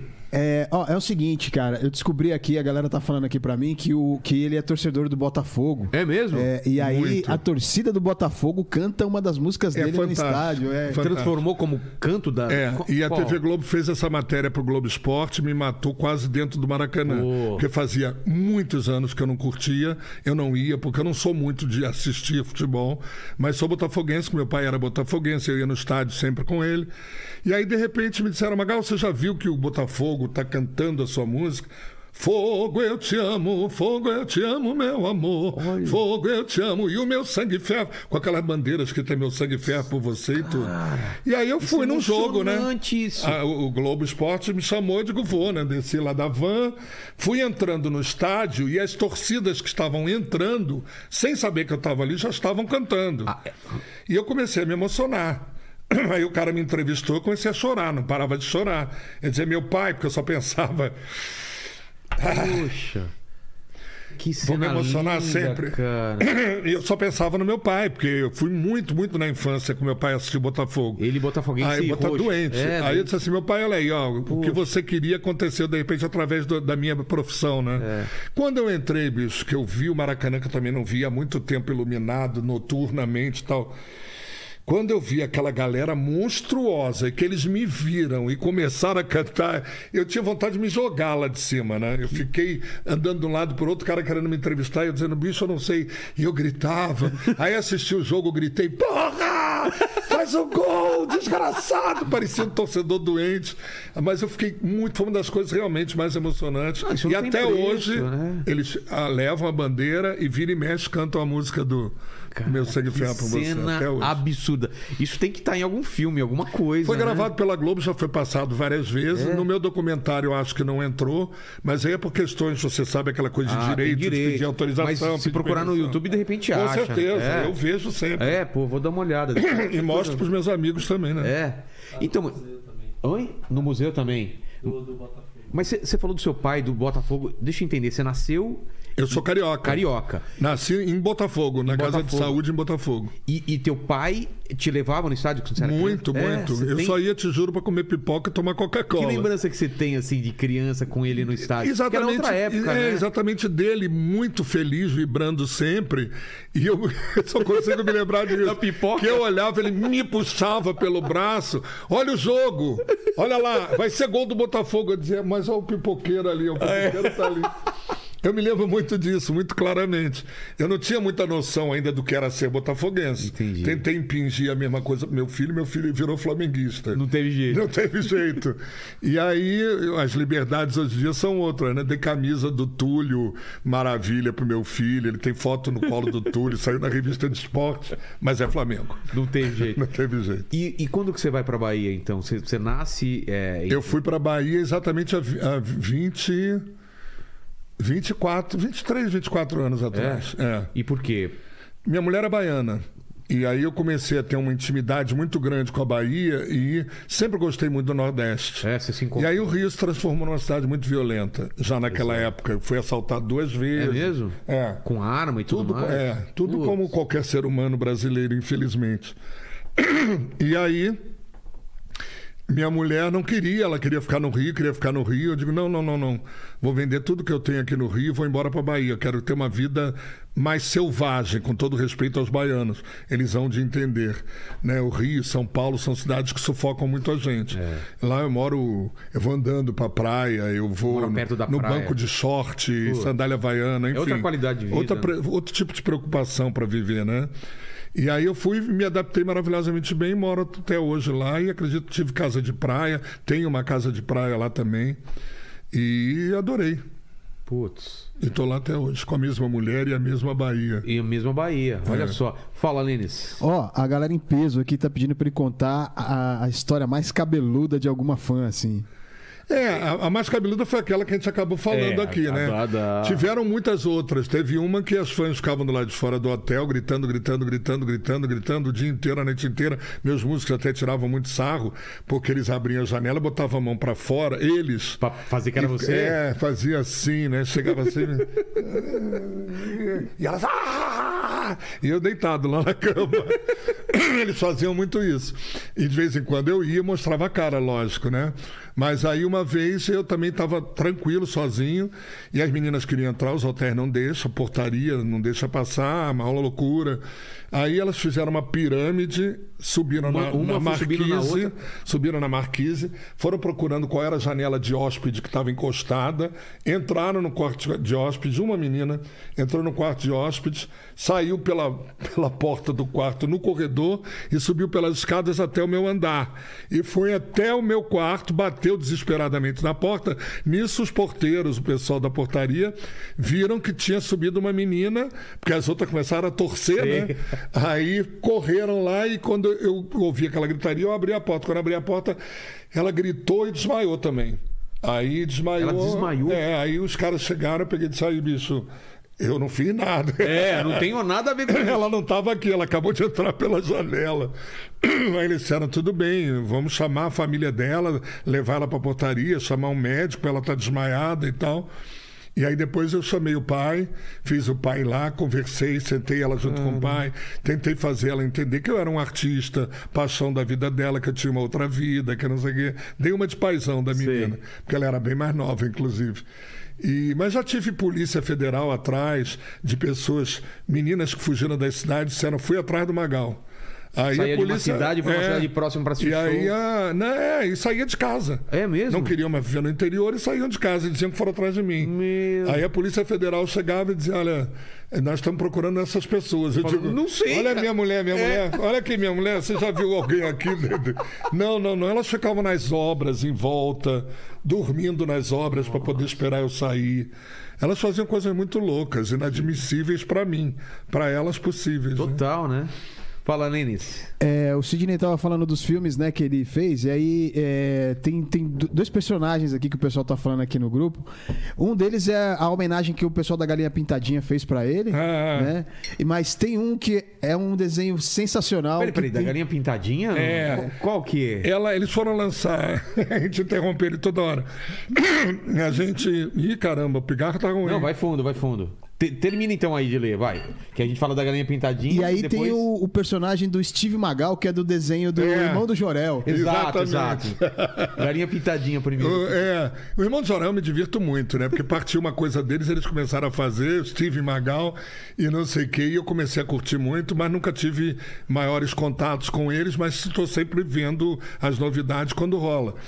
Agora, a Galinha Pintadinha não. A Galinha Pintadinha, eles me homenagearam com a galinha cantando Meu Sangue Fé por Você Ah. pro galo. E aí os pintinhos cantando, ó, eu te amo, não sei o que, não sei o que lá. E aí eu fiquei muito apaixonado, achei incrível, porque todo mundo começou a falar. Meu filho, muito inteligentemente, porque ele é empresário, ele cu- cuida da minha carreira agora. Meu filho pegou e disse: caramba, vamos ligar para eles e vamos agradecer muito, né? A homenagem e o carinho. E nos colocar à disposição para fazer alguma coisa. Aí eles colocou à disposição, eles disseram: Poxa, nós vamos entrar no Spotify agora. E será que o Magal cantaria com a galinha? Porque antes era só a galinha cantando. Sei. O Magal cantaria com a galinha, faria uma chamada e diria: Não percam a galinha pintadinha comigo, cantando meu sangue ferro por você. Aí fizemos isso e tem ainda na internet, foram milhões e milhões e milhões e milhões de, de visualizações. E meu sangue ferro por você também está com as crianças na galinha Meu pintadinha. Deus, Olha só. É verdade. E- ah, é, é, você ia falar mais alguma coisa não? Não, não. É eu pensei. eu falo demais, tem que me interromper. Não, e aí é, a, a, a Luana tá perguntando aqui sobre shows. Se você pretende ainda fazer shows, voltar a fazer shows. Eu nunca parei de fazer shows, essa é a grande verdade. Só que uma grande parte dos shows, não só para mim, como para a maioria dos artistas na minha faixa etária, a gente faz todo tipo de show. Então, por exemplo, eu fui fazer um show agora mais recente em Irecê, que é uma cidade do interior da Bahia, que é considerado uma das maiores festas de São João do Nordeste. Tinha para mais de 50 mil pessoas na festa. E eu fui fazer, José Augusto também, o cantor, foi fazer, Luiz Caldas, enfim. E são festas abertas onde todo mundo toma conhecimento. Então, quando você vai fazer um show desse, você tem uma propaganda.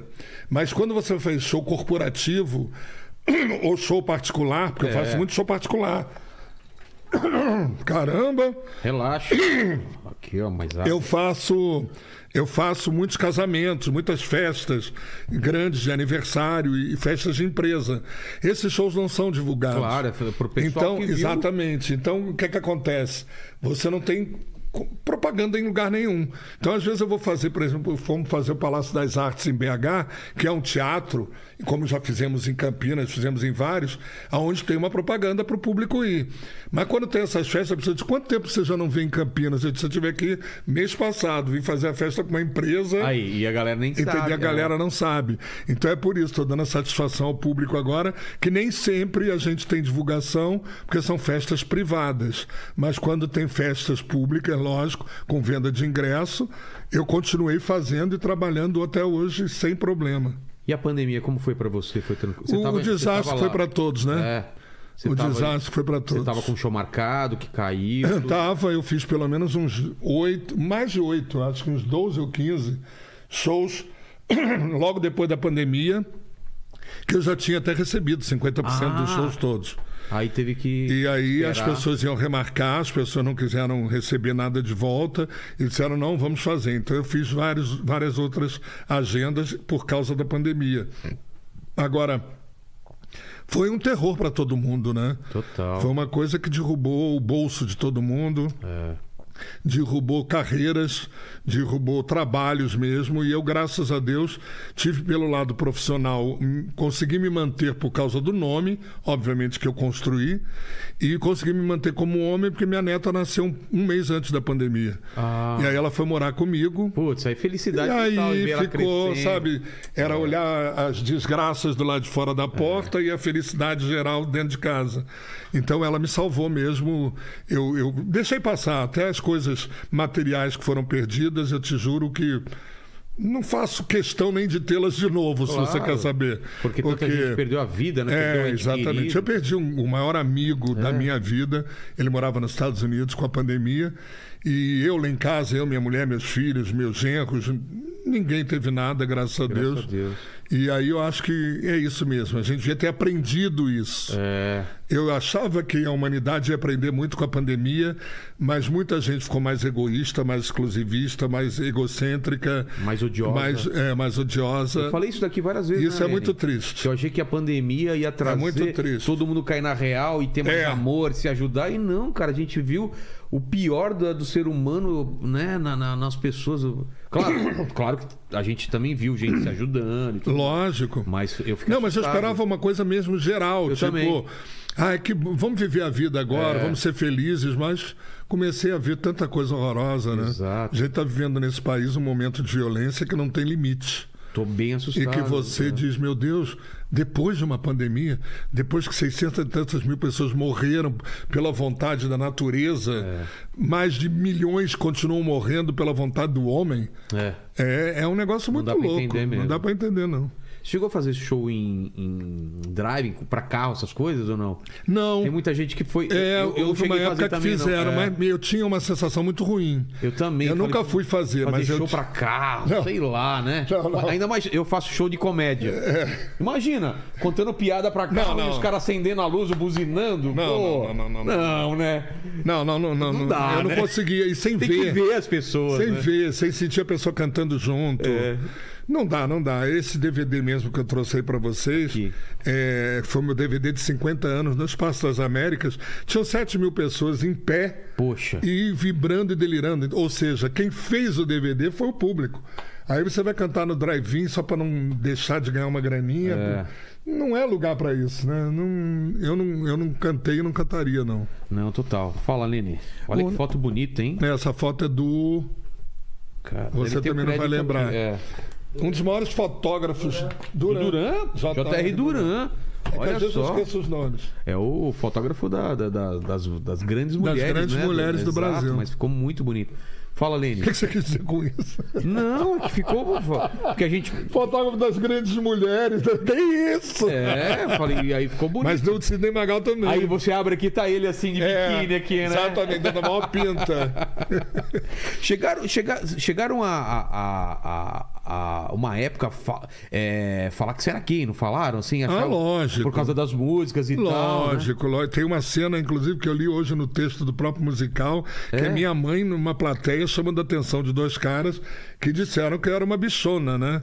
Ah, bichona, aí rebolando desse jeito, com esses olhares, com essa coisa. É uma bichona. Aí minha mãe cutucou e disse assim: já comeu ele? Tem essa cena? Que maravilhosa, cara, muito Eu tô boa. dando spoiler aqui das coisas. Não, mas é muito boa isso, já deu vontade de Entendeu? ver. Porque minha mãe brigava. É, minha mãe brigava muito por isso. E eu também até isso levava numa boa, bicho. Claro, numa né? boa, numa boa, numa boa, numa boa. Uma vez me lembro em Marataízes. Marataízes era um lugar perigoso pelo fato de ser, no Espírito Santo, praia. Sei. E quem ia muito era jo- jovem, que não curtia muito o Sidney Magal naquela época. E que era preconceituoso por um lado e que era muito doidão por outro. Entendi. Iam pra praia pra surfar e, e olhe lá, né? E aí eles iam pros shows pra esculhambar os shows. Ah, é? Fizeram isso com roupa nova, fizeram com vários artistas que eu só conheço. pra atrapalhar? Só pra zoar. Então estavam zoando meu show, zoando. Eles pegavam as toalhas assim, molhavam no banheiro e jogavam no palco.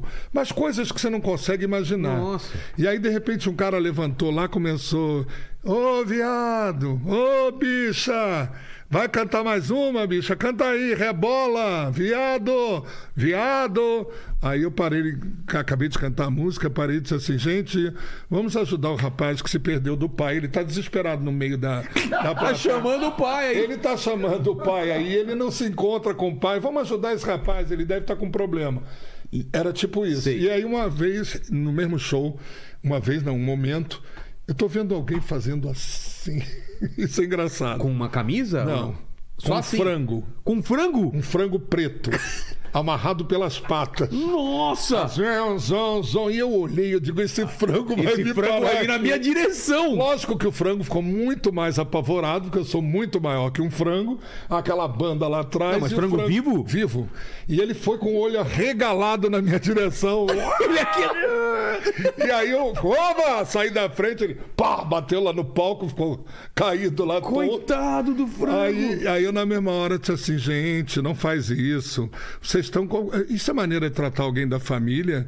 Não faz isso, não. Você tá vendo? Agora, chama alguém para atender essa senhora. Tipo a mãe, né? Direto, sei. assim. Então eu tirava sarro e brincava. E eles às vezes ficavam furiosos, às vezes É. eles ficavam pé da vida. Mas aí eu levavam na farra, diziam que eu tava doidão também, sei lá. Total. Mas eu nunca liguei, não. Mas eu sabia que iam me chamar. Porque eu tenho, na verdade, eu falo isso a todo momento. Eu tenho um lado feminino artístico muito forte. E é um lado que me ajuda muito. Eu não tenho preconceito na hora de me expressar, na hora de passar a mão no cabelo, na hora de fazer coisas carinhas e bocas. Isso é um lado muito feminino que eu tenho, que todo homem tem. Claro. E que usa de acordo com a necessidade. É. Né? E o lado masculino que segura o amante latino, que as pessoas veem e tal. Da Isso para mim é muito, é, isso era- pra mim era- é muito legal. É era as duas coisas ao mesmo tempo, né? Exato. É, é uma das dificuldades. Foi feito um musical, vou ter que falar do outro, do Rio de Janeiro, que acabou agora. Eles levaram só um mês e pouco né, em cartaz É. no Rio. Também um musical chamado Quero Vê-la Sorrir. Aonde tem o ator e, enfim, os atores todos, e o ator fazendo Sidney Magal lá no Rio, que eu esqueço o nome dele toda hora. É um rapaz muito boa pinta, um cara muito legal. E ele falou, Magal, é muito difícil isso. É, ou fica muito caricato te imitar, ou fica sem graça, porque você tem uma energia muito Ah. forte masculina e ao mesmo tempo uma leveza muito feminina Putz, na maneira de se, apresentar. Errar no tom fica caricato. Fica caricato. E se fizer menos, não é você. Que sempre foi muito caricato, né? O Adnet, quando me imitou no Fantástico, era totalmente caricato e divertido. Então, quando é pra comédia, é mais Ah, fácil. não, claro. Aí você exagera. Ó, é, eu te amo, né? Você vira o- uma mistura, eu costumo dizer, de Carmen Miranda com, com aquele mágico famoso. O David. É. O, não é o David Copperfield, Não, né? é o Copperfield. É o Copperfield É, mesmo? É a mistura do Copperfield com a Carmen Miranda, né? É uma É. coisa assim meio louca. Mas isso tudo fiz espontaneamente. sim. Pô, legal, legal. Fala, Lênis. O, o Luiz estava perguntando aqui qual que, qual que era o lugar mais o lugar mais estranho que você fez show, assim. Já fiz em muitos. em, su- né? em circo, É, em eu fiz em circo, não é estranho, mas era no começo, era É. uma coisa que era usual. A gente fazia churrascaria. Eu já fiz show em circo também, bastante show em circo. Tá. Churrascaria é, também é um lugar interessante. Boates, boates inferninhos mesmo. É. De você ter as meninas lá fazendo striptease, depois eu entrava. É mesmo? É, saía com algumas, né? E não sei o que e tal. Então eu já fiz, mas eu não- nunca considerei lugares inusitados nem estranhos. Fazia parte Porque do- sempre para mim era o público. Exato. Era a pessoa que eu queria cativar e, e tirar aplausos para mim, né? Então eu tirava de letra, brincava, tirava de letra. Depois disso cantei em vários clubes horrorosos, com sons horrorosos. Cantei em plateia, por exemplo, em Teresópolis, que era uma festa muito boa, que deveria reunir milhares de pessoas e que quando eu cheguei tinha 10 pessoas. Putz. Porque estava um frio insuportável, ninguém aguentou ficar na festa, era ao ar livre. E E, eu cantei e fiz assim? o show do começo ao tem fim. que fazer, né? Para as pessoas Entendeu? lá. Já fiz show na chuva, tinha uma passarela e era microfone de fio, hein? Nossa, Olha o risco que é, eu de corri. tomar um choque. Caiu um temporal e eu fui na passarela para o público não ir embora, que o público estava em volta.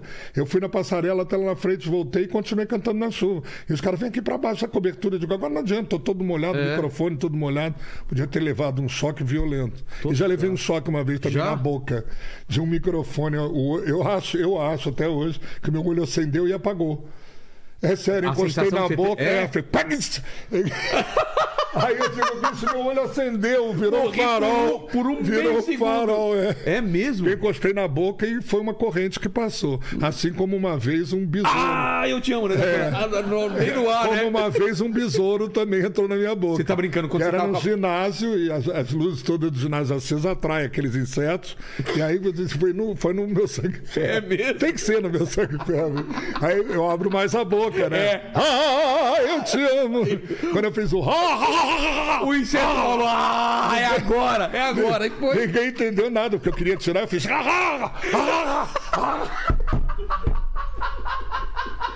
Os caras, olha a performance É, dele, cara é cara. o que forte, ele tá agressivo, fazendo? Ele é agressivo, né? E- não, ele só queria. Pra não engolir o besouro, ia ser terrível. Mas isso eu acho que faz parte da vida de todo cantor. A gente Claro. viveu num país que não tinha nenhuma estrutura, depois passou a ter alguma, depois passou a ter muita estrutura. Não, e como é você ia hoje. pra qualquer cidade, Qualquer tudo quanto é lado, né? lugar. Imagina. Eu fui fazer um show uma vez numa cidade chamada Maués, no Rio Amazonas, que eu preferi ir de, de barco, aquelas barcaças do Rio Sim. Amazonas. Foi uma das viagens mais lindas que eu fiz, porque como cidadão nunca tinha feito. E aí ficamos nove ou dez horas naquela barcaça Pra chegar, pra chegar na cidade. No- de Manaus até a cidade. É. Maués, Nove o nome horas. Caramba. No meio mesmo da mata. Só nós na barca, cozinheiras fazendo peixes maravilhosos e a gente jogando lata com corda para tomar banho de sol no, no- em cima da barca. Nossa, no, no... Vi viagens extraordinárias e algumas leito de rio, porque no Nordeste muitos rios secam totalmente. Ah, é? Então, para cortar caminho, os empresários mandavam os carros irem pelo leito dos rios. Onde era um rio. Onde era o rio, na, na cheia enchia de Sei. água. Aquilo era estrada. Mas aquilo virava um quebra-galho para uma estrada, para sair de uma cidadezinha para outra. Já dormi em rede, já. Hotel não tinha cama, tinha rede.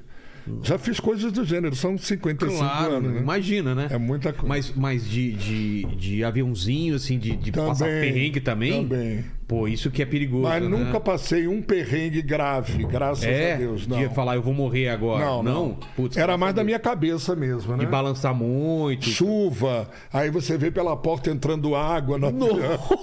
Aí você diz, isso é normal? aí o cara, não, aqui." não, molha um pouquinho, mas não tá entrando não. É só porque o, o vento era muito forte, o avião... E balançando. Hoje em dia eu não ouso nem mais pegar nenhum desses aviões pequenos. tá louco. Porque né? eu, eu passei muito susto sem talvez necessidade. Porque eu não tive nem. Mas já teve caso de chegar em cidade. E aonde é a pista? Lá, lá, lá. Aqui- ali. Como assim? De terra. Um negocinho de- só. É, pista de terra. Oh, de parecia- novo, desculpa, desculpa. Nós agora dois estamos terríveis. É, né? hoje eu tô, Eu né? quero beber água, você quer me dar mais água. Exato, né? Toma água, eu jogo. Mas caiu, caiu você, Não, desculpa. não, não pingou Tá. não. Obrigado, Lene. Aí o cara só não limpa com a cueca, hein? É, não, não, coloca aqui só pra não ir mais água. Aí o cara disse, é ali, aquela pista ali. Aí ele descia, avião pequeno mesmo, quatro, cinco pessoas. Sim. Aí ele descia e tal, dizia assim, "Ih, bicho, vamos arremeter. Eu disse, por quê? Porque tem uma vaca que tá deitada. Ah, não, não, Juro. cara. A vaca tá deitada. Então manda os caras espantarem essa vaca daí pra gente poder posar. Teve uma vez que eu posei lá na Bahia, num avião já um pouco maior, com outros passageiros e tudo. Paramos na pista de terra e atolamos. O avião tolou na. Atolou. O pior não foi isso. O pior é que o piloto chegou e disse assim: vocês podem ajudar a desatolar? Ah, não. Aí eu peguei e disse: como assim? Vamos descer todos e vamos empurrar o avião que a gente vai. Uma Kombi com asa que vocês Bicho. pegaram, né? Quando eu acabei, quando ele acabou de desatolar, eu fui para o aeroporto, que era uma casinha. Sim. Cheguei lá no aeroporto e disse assim: tem táxi? O cara falou: tem. Quanto é que cobra para me levar daqui até a cidade? Foi Bonfim, essa cidade onde eu parei, e era perto de Juazeiro do No- lá Ah, Juazeiro mas você ia Bahia. seguir viagem com o Eu avião. ia seguir fazer o show. Sei. Aí os outros passageiros, que bobagem, isso é normal. Eu digo, normal pra você. É. É coisa... Eu nunca empurrei um avião na minha vida. Eu, não nem posso sabia. confiar no É, avião. como que você eu vai confiar no avião que você tem que empurrar? Exatamente, entendeu? Aí lá fui eu de táxi. Quando chegou o avião, o empresário disse assim, o empresário local. E o Magal? Aí o cara disse assim, ele estava com a gente, mas de Ele repente empurrou. sumiu. Aí o cara, não, não, ele pegou um táxi e disse que daqui a algumas horas ele está aqui na cidade. Meu Deus, que medo. Até cara. coisas desse tipo, que eu já não faço mais, graças a Deus. Mas você vê, né? É Deus protegendo, porque cada um. Não, já perdemos vários artistas, vários É. colegas, o Gonzaguinha, enfim, vários e vários, Bochecha. Eu falo Claudinho Mamona, Bochecha, né? morreu É. Claudinho, Bochecha está vivo. É, muita gente com um bocado de avião, então eu tenho respeito Com certeza. e evito, né? Não, não Se tem- bem que quando chega a hora, chega, mas... Chega, não tem jeito. É isso? Aqui, aqui foi. Foi. Sidney, obrigado demais pelo papo, cara. Que papo divertido, quanta informação aqui. Mas você não está livre, não, porque eu sempre faço três perguntas finais para todos os convidados e contigo não vai ser diferente. Tá. Agradecer demais a presença de novo por esse papo. Estou muito feliz aqui, porque você fez parte da minha adolescência, fez parte de- muito legal. Eu lembro eu e meus pais assistindo você nos programas. Isso me traz uma lembrança muito boa, viu? E eu acho que você deve escutar muito isso, mas é muito Mas importante. escuto com o coração aberto porque eu tenho consciência de que eu precisei a vida inteira desse sentimento das É. pessoas, dessa admiração para continuar minha carreira brilhante como ela é até hoje, tantos anos depois, por causa exatamente dessas pessoas que Exato. guardam lembranças e boas, positivas. Sempre boas. Isso é que é muito importante para mim, Mas, mas a primeira pergunta é isso. Olhando pra trás, Magal, qual foi o momento mais difícil da sua, da sua vida ou da sua carreira? É, eu tenho um que eu ia brincar até com vocês, porque eu já sabia que vocês fazem essas perguntas. É, a gente manda antes. É, aí eu ia brincar, e, e posso até brincar, eu ia dizer, os momentos mais terríveis foram aqueles que eu fiquei esperando o telefone tocar para me convidar para vir aqui. Porque só assim eu ia ter certeza de que a minha carreira valeu a pena. Entendeu? Eu ia foi brincar assim, mas depois eu, eu lembrei que eu, eu ta- estaria sendo ingrato. Naquela época, nos anos 70, eu tive. Eu era muito imitado por crianças, muito. É. Nos programas do Raul Gil, do Bolinha e tudo. As crianças iam vestidas de magal. E entre tantas crianças, uma que era um garoto de seus oito anos de idade. Ele era terrivelmente apaixonado por mim. E ele foi a maior imitação que eu já tive, mesmo entre os adultos. Ah, é? A maior imitação que eu já tive de alguém, eu tenho várias fotos dele em casa, me imitando. Ele incorporava o Magal perfeitamente. E esse menino fazia showzinhos e tal. Os pais, na minha opinião, até exploraram muito o menino para a pouca idade que ele tinha. E esse menino tinha tanta loucura, quando ele ia na televisão, programas que eu estava, ele corria para meus braços e dizia para o pai: pode ir embora, e para a mãe: pode ir embora, eu vou com o Magal, vou, vou viver com ele, vou ficar com ele. E ele tinha verdadeira paixão. E essa criança morreu com 10 anos de idade, uma doença bastante grave e tal. E eu fiquei sabendo só tipo um ano depois. Fui fazer um programa de rádio, alguém disse: Magal, sabe quem morreu? Aquele. E eu, eu naquele dia eu senti muita. Eu senti essa proximidade do Magal com Magalhães Sei. muito latente, né? Quer dizer, uma coisa que era o símbolo, o Sidney Magal, o artista, que era imitado por uma criança, e o ser humano que estava vendo uma criança morrer eh, antes de conquistar seu futuro, sua vida, fosse artístico ou não, né? É. Então eu, eu vim para cá pensando e digo assim, gente, eu preciso homenagear essa criança, seja onde ela estiver, pelo grande amor e pelo grande carinho que teve. E foi uma coisa que me deixou muito, muito, muito triste. Outras coisas eu, graças a Deus, superei quase todas. Disco que não vendia, show que era cancelado, enfim. Faz parte, né, da carreira. É, faz parte é. da carreira, da profissão. Eu não sou o invencível. É. Segunda pergunta é o seguinte: é, iremos morrer um dia, espero que demore muito tempo, Magal.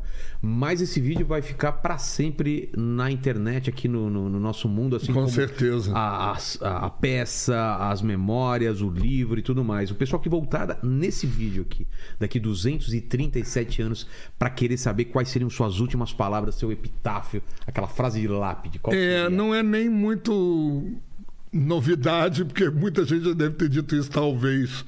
Mas eu simplesmente colocaria missão cumprida. Missão cumprida. É, porque eu acho que a minha missão como homem, como pai, como marido, é, como artista, como gente, como ser humano, respeito pelo próximo que eu tenho, pelo meu público, eu acho que é missão cumprida. Cabe tem quando uma tiver que acabar. à vida muito você grande, teve? a vida que eu tive, Ah, muito grande. Então é missão cumprida. Ou seja, estou dando a satisfação de que eu vim aqui não foi à toa. Alguma coisa aconteceu de bom, né? E eu deixei alguma coisa de bom. Então é missão cumprida e todo ser humano devia pensar isso. Exato. Que a gente, se fizer coisas muito boas, a missão está cumprida. Exato. Senão você pode ser que você volte e aí pague por tudo isso É, também. Deus me livre. Para quem acredita. É, E a terceira pergunta, se você tem alguma dúvida na vida, algum questionamento que você se faz, divide com a gente.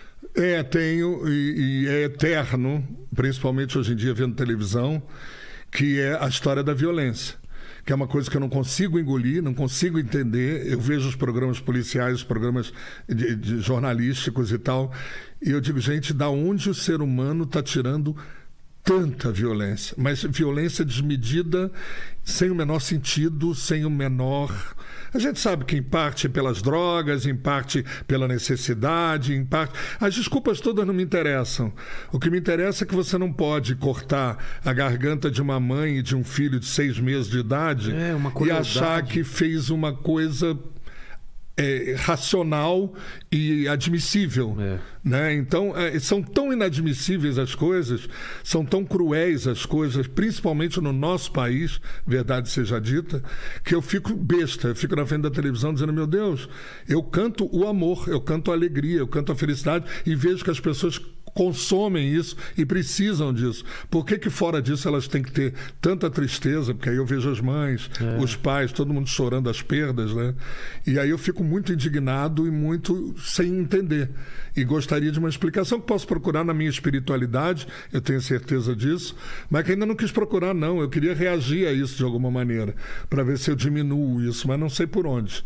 Então é uma coisa que me questiono muito, sempre. Também me pergunto também, né? E parece que a gente tá vendo uma escalada e não onde É. Escalada, parar. escalada, E é o escalada. que você falou, não é só é, o, o fato, né? É a crueldade, é, É. é uma. Um, É muito baixo. é um mal. É um mal. É, É, um mal, é muito baixo. mal pelo mal, né? É.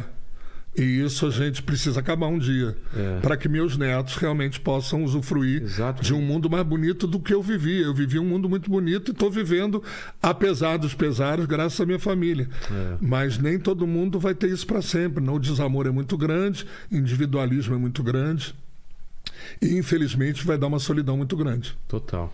Obrigado demais, Sidney. Obrigado, Lene. É nóis. É nóis? É nóis. Obrigado você. Ô, Lênin, o negócio é o seguinte: eu te interrompi, não te deixei quase fazer pergunta, não, te Não, deixei mas- fazer nada. Agora o problema teu é com ele para escolher o que, é que você vai ficar com o livro com o É, cara. Fica tranquilo, porque aí ele assiste um, eu me empresta, eu Então assisto tá bom, também. tá resolvido. E você tem a chance de esco- escolher a frase final que o pessoal vai escrever nos comentários pra provar que chegou até o final da conversa. Eu colocaria Sandra Rosa Madalena. Então, se você chegou até aqui o final, escreva Sandra Rosa Madalena, que a gente sabe que você chegou até o final do vídeo. É isso? É isso. Curta esse vídeo, fica na paz. Vamos então acompanhar. Olha só. Tem peça pra estrear, musical, certo? Tem o documentário no Netflix. É, no documentário acredito que no Netflix, pelo menos foi o Tá. que me disseram. Até o final do ano, a peça também e o filme para ano que vem. E o filme pro ano que vem. E o livro, DVD. E a exposição. E a exposição é muita coisa, né? O DVD já tem alguns anos, o Já livro tem? também. Tá é. bom. Esse já tem alguns anos. Então acompanhem aí tudo. Obrigado, fiquem com Deus. Até mais. Beijo a todos. Beijo.